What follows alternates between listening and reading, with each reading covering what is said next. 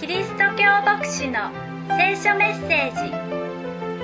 王のキリスト教会の礼拝メッセージを毎週お届けします。この聖書のメッセージを通してより素晴らしい歩みに導かれますように。先週の日曜日まではペテロの手紙の第一をご一緒に読んできました。そこでのテーマは、初めてのクリスチャンたちが周りから理解されない、反対される、迫害にある、そういった状況の中でどう歩むのかということが記されていました。このペテロの手紙の第2は、それとはまた少し違うテーマです。それは、おそらく多くの人が一度や二度どこかで心に覚えたことがあるだろう疑問を扱っています。それは、イエス・キリストが再び来るとおっしゃった。確かに私は来る。遅れることはないとおっしゃった。にもかかわらず、初代のクリスチャンたちはその姿にまみえることができなかった。100年経っても200年経っても、1900年以上2000年近く経った今でも、その約束はなお実現していない。確かに来る。すぐに来る。遅くなることはない。と言われたはずなのに。一体、今までのクリスチャンは、どうやってその、未だ来ないっていう現実を待ちわびるようにして確かに来ると、この二つが両方矛盾することなく、信仰の歩みを歩んでくることができたのだろうか。そのことについて今日、私たちは何かしらのヒント、答えを持ってここを後にしたいと思います。このペテロの手紙の第二の一番の基本となるメッセージは、キリストを知ることによって、私たちは経験な歩みに導かれるんだということです。キリストが再びいつ来ようが来まいが、キリストを深く知り続けていくことによって私たちは神の前に経験な歩みを受け取っていくことができると言うんです。神の前にある経験な歩み。ある人たちは、キリストはもう来ないと決めつけました。だから、そんなに切羽詰まった緊迫感のあるような信仰の歩みはしなくてもいい。もっと他の人たちと同じように、のんびりと、そう生活したらいいじゃないか。彼らは生活のレベルを、清さのレベルを落としました。俗の世間の人たちと一緒の歩みをするようになりました。それだって何の問題もない。だってキリストがすぐに来られるわけじゃないのだから。彼らはそう言って仲間のクリスチャンたちを誘惑します。あなた方がそんなに切羽詰まったように一生懸命必死に熱心に信仰を守っていても意味がないというわけです。でもペテロはこのところでキリストイエスを知ることによって私たちは経験な歩みに導かれるんだ。経験な歩みってどういう歩みでしょうか三つのことがあります。一つは神がおられ、私を導いておられるということを知って、恐れかしこむことです。神の存在に私たちが恐れかしこんで歩むこと。二番目は、その神が私の人生に対して意味を与えていらっしゃる。使命を与えていらっしゃる。願っておられる歩みがある。このことを自分のこととして受け止めることです。そして三つ目は、それにふさわしく歩んでいくこと。神がおられる。確かにおられる。天高くどこかにおられるのではない。私の神として、私をご覧になり、私に関わり、私を導く。神が確かにいらっしゃる。私はこの方抜きにしては生きていくことができないし、この方に会って歩むのだ。そんな私に、神は命の意味を与えてくださっている。私がここに生きているのは意味がある。目的がある。使命がある。ここに置かれたこの歩みを通して、果たすべき役割、責任がある。神が私をそのようにここに置いて生かしてくださっているのだ。このことを自分のこととして受け止めます。誰か、教会のリーダーたちが、教会の働き人たちが、神様から召されてそうなっている。人のことではありません。私のこととして。私が与えられている状況、人間関係、能力、時間、そういったこと一つ一つ備えられて、ここでこう歩むように、導かれている歩みがあるということです。そしてその役割を、責任を、使命を私たちは、神にふさわしく果たしていく。どうでもいい歩みではない。他の神を知らない人と同じ歩みではない。神を知り、神に生かされ、その目的を果たそうとする者にふさわしく、神に力を与えていただいて、歩みが導かれていく。私もその歩みに自分を合わせていく。それが、経験な歩みと言われるものの中身です。キリストイエスにあって、私たちはその歩みに招き入れられ、その歩みを導かれ、その歩みがこのお方の助けの中で完成していくのだ。それにあたっては、キリストイエスがいつ来られるか、どのように来られるか、それは大きな問題ではない。確かに来る。いつかはわからない。でも私たちはどうであろうともその一つ一つの歩みを重ねながら歩んでいくのだ。そのことを三章の八節から今日読んでいただいたところ、もう少し見ていくことにしましょう。三章の八節しかし愛する人たち、あなた方はこの一時を見落としてはいけません。すなわち主の見前では一日は千年のようであり、千年は一日のようです。神様の時間というのがあるんだというんですね。それは私たちとは違っています。神が時間の中で自在にそれを操りながら、ある時には千年の大きな流れを司り、ある時には刻一刻一瞬を争う場面に見てを伸ばして介入する。神はそれが自由にできるお方なのだ、言うんです。これを理解するのに、ぴったり当てはまるかどうかはわかりませんけれども、少しはもしかしたら助けになるかもしれない。そう思うイメージがあります。ここで言っておるのは時間のことですけれども、この時間を距離とか地理のことに置き換えてみましょう。地図があります。特にパソコンやスマホの画面で見るような地図です。その地図には今、相模原市全体が映っています。でも、プラスのボタンを押して拡大していったり、手で広げていったりすれば、ずっと拡大していきますね。相模原市から相模大野の周りになり、もっと拡大していくと道路が走っていて、セブンイレブンがあって、ツタヤがあって、あ、ここに教会がある。そこまでアップになってきます。もっとアップにすると、あ、教会の建物の形がはっきり、あ、ここのところは駐車場になっている。それも分かってきます。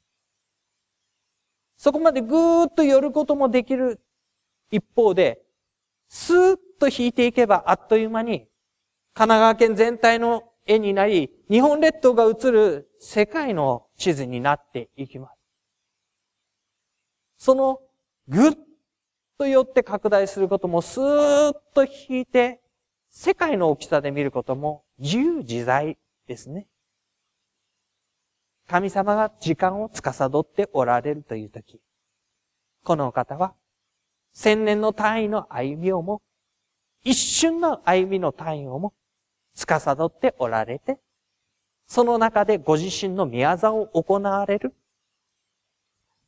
アブラハムから始まり、民の救いのためにと、千年単位の宮業を行ったのも神であられれば、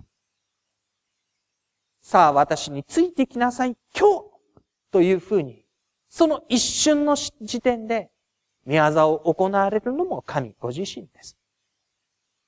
そのように、神は、千年は一日のよう、一日もまた千年のよ。大きな時間も、細かな時間も、見ての技をもって導かれる。私たちが考えることとはちょっと違う。その中で、神はことを遅らせておられるのではない。ある人が考えるように、遅くなっているのではない。ただ何か不都合があって、伸び、伸ばし伸ばしになっていて、いつそれが来るのかわからない。そういうことではないんだというんです。かえって、あなた方に対して忍耐深くあられるのであって、一人でも滅びることを望まず、すべての人が悔い改めに進むことを望んでおられる。旧約聖書の中に、主、主は、憐れん深く、情け深い神。怒るのに遅く。そう。怒るのに遅く。裁きを下すのに遅く。それを猶予して、待って、いや、まだ、もう少し、とすべての人が神を見上げて立ち返って歩むようにと。待っていらっしゃる。望んでいらっしゃる。働きかけてくださって、導こうとしている。すべてのものがキリストにあって経験な歩みに、主を恐れる歩みに、自分の歩みの意味を知るように、そこにふさわしく歩むように。キリストにあって招かれることを待ち望んでいる。それゆえに終わりの日はまだ来ないんだ。でもある人たちは言う。神が生きているなんてことはもうないんだ。キリストが再び来る。あれはまやかしだ。このまま、そんなことは起こんないんだ。今までだってそうだったじゃないか。いや、確かに、その日は来るのだ。十節。主の日は盗人のようにやってきます。家の人が寝静まって。じゃあまた明日朝、お休み。まさか今晩そんなことが起こるとは思いもしない。その夜、盗人がやってきて、自分の家のものを取っていってしまう。もしそんなことが分かっていたら、こんな風に準備をしておいたのに、でもそれも叶わない。突然、やってきて思いがけないこと。主の日はそういう風にやってくる。その日には天地の万象、焼け崩れ、すべてが焼き尽くされ、そういうものが崩れ落ちていくのだとすれば、私たちの歩みがどれほど清い生き方で経験なものでなければならないだろうか。神は私たちに、そのような中でも残る、朽ちることのない、神を恐れて歩む、清い、経験な歩みをもたらしてくださる。そのことによって私たちは残っていく。新しい天と地を待ち望んでいく。そこに神に与えられる新しい歩みが展開していくことを心待ちにしている。キリストが再び来たる日、私たちは確かに、その新しい歩みを迎えるのだ。でもそれは、今すぐではないかもしれない。私たちは、その中を一体どう歩もうとしているのでしょうか神の望みは、その有用の時間の中で、一人でも滅びることを望まず、すべての人が神に立ち返って、キリストにある経験な歩みを手に入れることを願っていらっしゃいます。望んでいらっしゃいます。働きかけてくださいます。神の望みは、命ある一人一人が神のもとに招かれることです。では私たちの望みは何でしょうか？私たちは何を願って生きていくのでしょうか？私たちの人生においてこれが実現したら素晴らしい。何を考えているでしょうか？それはおそらく、神が私たちに与えてくださった歩みが、その神の願い通りに、御心通りに、神が私たちに託してくださった通りに、歩みきれたらどんなに素晴らしいだろうか。神の与えてくださった人生を100%歩み通せたら、私の喜びは、単なる私の人間的な喜び以上の、本当に満たされた歩みになる。そう歩みたい。それを実現していただきたい。そこに従うものでありたい。私たちはそう願っているのではないでしょうか。私たちの歩みが、キリストにあって、経験なものであるように。その経験さはどこから来るかというと、キリストを知ることから来るんだというふうに繰り返し繰り返し言われています。イエス・キリストを知る。キリストにある知識を知る。その時私たちは経験な歩みに導かれる。キリストを知るってどういうことでしょうか？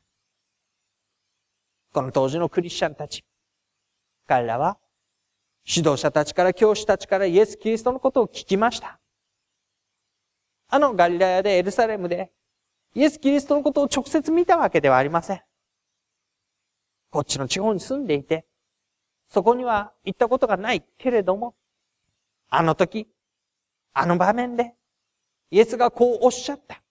こうなさった。そのことを巡回してくる教師たちから、宣教師たちから聞くわけです。ああ、そうなのか。そんなことがあったのか。ああ、そんな風にしてくださったのか。そのことを聞いて、思い浮かべて、理解して、忘れないように記憶に留めて。でもそれだけでイエス・キリストを知ったということにはならないわけです。その彼らは、聞いたイエス・キリストの姿、行動、言葉を自分との兼ね合いで理解し始めていきます。ある時には、イエス・キリストが、こよあなたの罪は許された。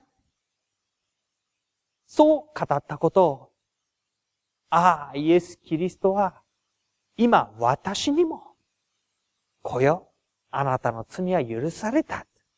言ってくださっているんだ。私についてきなさい。イエス・キリストが人々を招いたときに、私にも新しい歩みについてきなさい。招かれているんだ。イエス・キリストが足の立たない人を立て上げたときに、ああ、神様は私をもうこの歩みから立ち上がらせて、新しい歩みに導いてくださるんだ。自分との関わりでイエス・キリストのことを理解し始めていきます。このお方は私にとってどういうお方なのか。このお方は私に何をもたらしてくださるのか。私はこの方にあってどう歩むのか。それが自分の中でストーンストーンと腹に落ちていく。自分の理解になっていく。そういうふうにイエス・キリストを知っていきます。加えてその知ったことは、形になって現れてきます。行動になって、態度に、表情に、言葉になって現れてきます。先週もお伝えした内側から外側へという、イエス・キリストのことを知って内側が変えられていく中で外側に、行動に言葉に態度に表情に変化が出てきます。それだけではありません。その私が人々の中に出て行って、関わるときに、共に歩むときに、人を育てていくときに、その影響が先の人にまで及んでいくわけです。その人もまた、言葉を通して行いを通して、キリストにある歩みというものを知っていくことになります。ナザレのイエス、あのエルサレムの外で十字架につけられて、墓に葬られ、しかし蘇り天に上げられたと言われるお方。そのお方を信じたというあの人が、こう歩んでいる。こう導かれている。私にとってそのことは無関係ではない。影響を受け、私もイエスを知り、私の歩みも変えられ、さらに私が出て行ったところでそこにイエス・キリストを知る人々が起こされてくる。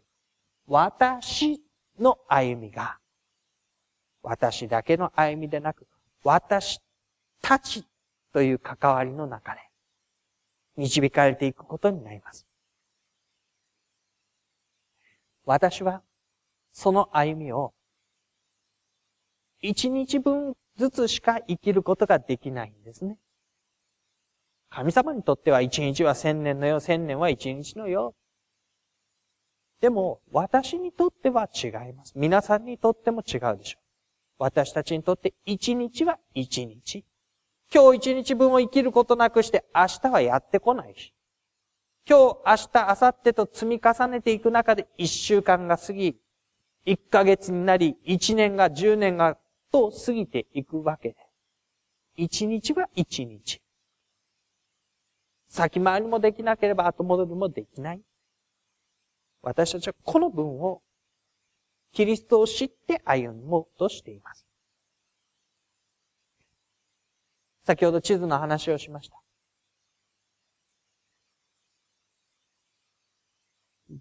テレビゲームや何かで画面が2種類あるんですね。空の上から自分と仲間がこっちに行き、あっちに行き、川を越え、山を登り、それを天の上から見るようにして動かしていくゲームがあります。もう少し違うゲームは、自分が見た風景がその通りに映っていくゲームです。まっすぐ行ったら風景が前に進みます。角を曲がったらこちら側の風景が見えてきます。自分の視点で進むゲームで。私たちは、天の上から自分の歩みを見るようにしては生きることはできないんですよ。向こうの角を曲がったら何があるかは、向こうの角まで行って左を見なかったらわからないんです。天から見ていたら、そこ先進んで左に行ったら池があるからそこに宝物あるよ。わかるんです。でも実際には、歩いてみなければ、進んでみなければ、そこで右を見て、左を見て、あ、左に池がある。あっちに行ってみようか。池まで進んでいって、草むらのところに、こうかがんで、これは何だろうか、しなければわからない。私たちは一日に、一日の分、その日、その日、その時、その時を続けて続けて続けて、キリストを知りながら生きていく歩みで。そういう中で、私たちの歩みへと広がっていく。私がキリストにあって生きる歩みがこの次の人にもつながっていくことを経験していきます。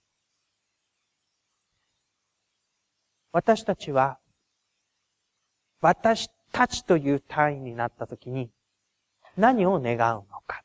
自分の歩みがキリストにあって、それ以上に私たちとなったとき、それでも私たちは同じように、次の世代が、その次の世代が、その時代の中で、その場面の中で、それぞれに神様にある歩みを歩み切ってほしいと願う者たちです。今私たちが理解して知っているキリスト教の真理だと思われるこれを間違いなく受け渡して一言一句これをおろそかにしないで歩みなさいよ。文化や伝統も私たちが決めた大切なものなんだから、これ守ってれば問題ないからやりなさいよ。こう言って手渡していって、私たちと同じ歩みが50年後も続くことを願っているわけではない。生きた信仰を手渡して、その人が50年後、50年後の現実を神様と共に歩むことを私たちは願っているわけです。その時には、文化の中で培われてきたこと変わっているかもしれません。ルールも変わっているかもしれません。教理も、おおよそ大切なことは変わらないでしょうけど、いくつか、もしかしたら変わっているかもしれません。生きた信仰が、そこに大切なものとして受け継がれていく。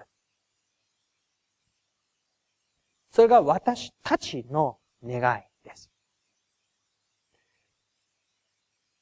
私たちが本当にどういう意味でそれを考えるのか。例えば、ちょっと先だとあんまりあれですので、例えば50年先のことを考えてみましょう。50年前という時代があったんです。50年経って今になりました。だからこれから50年経つと50年後が来るんです。想像できませんけれども、来るんです、50年したら。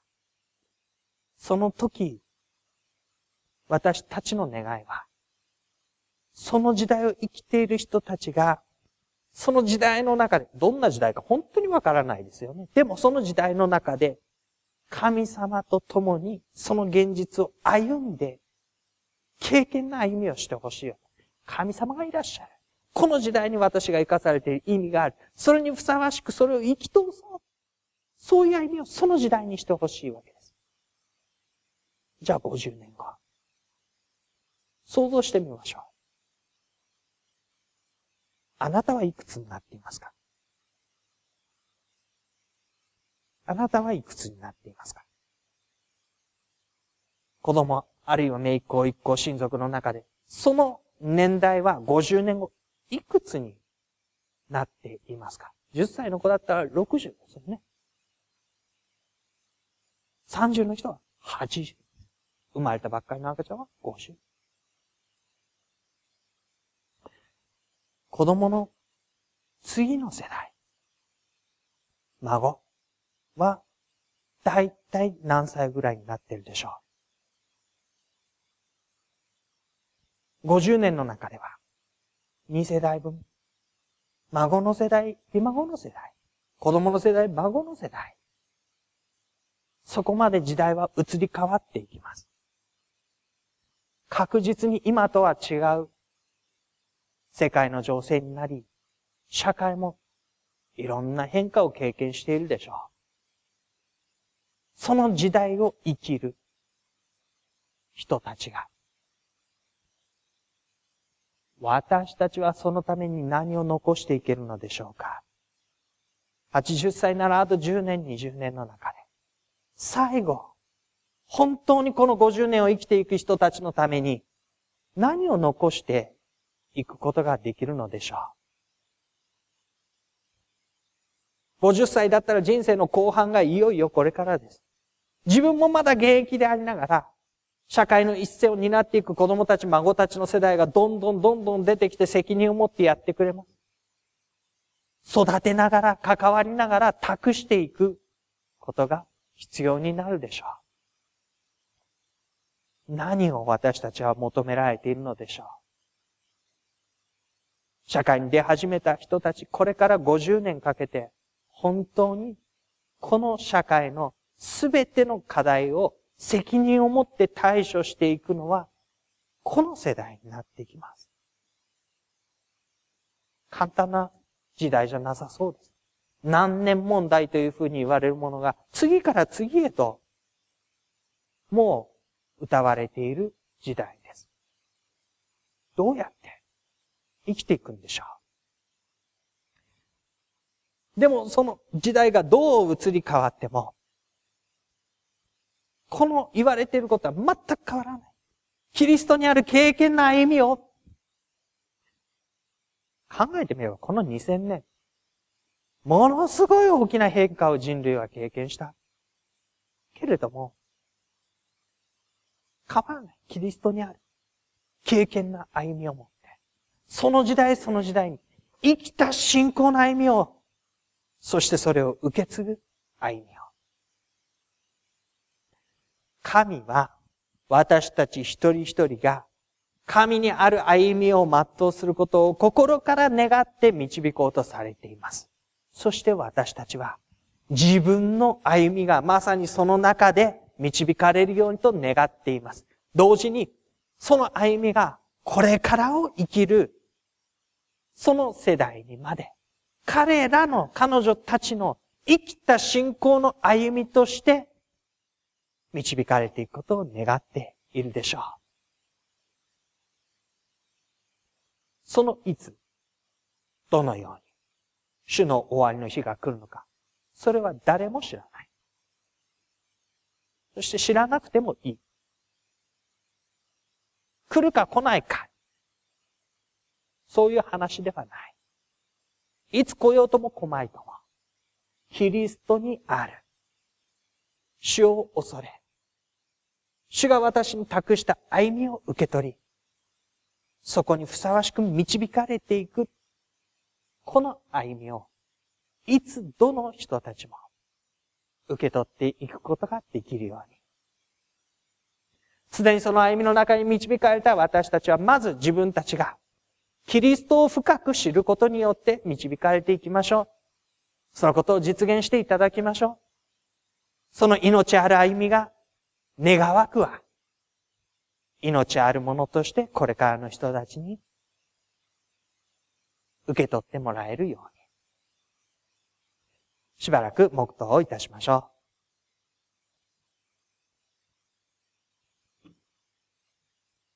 う。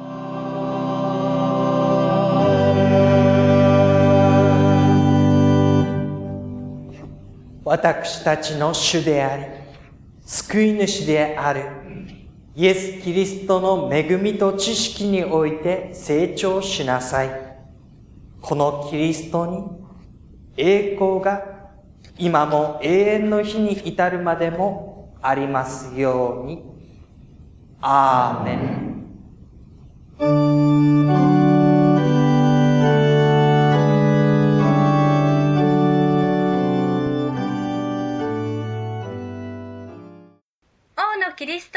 会の礼拝メッセージをお届けしました。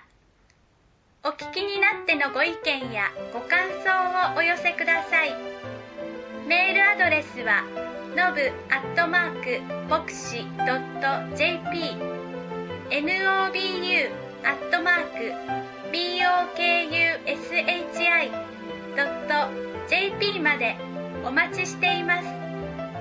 あなたの上に神様の豊かな祝福がありますように。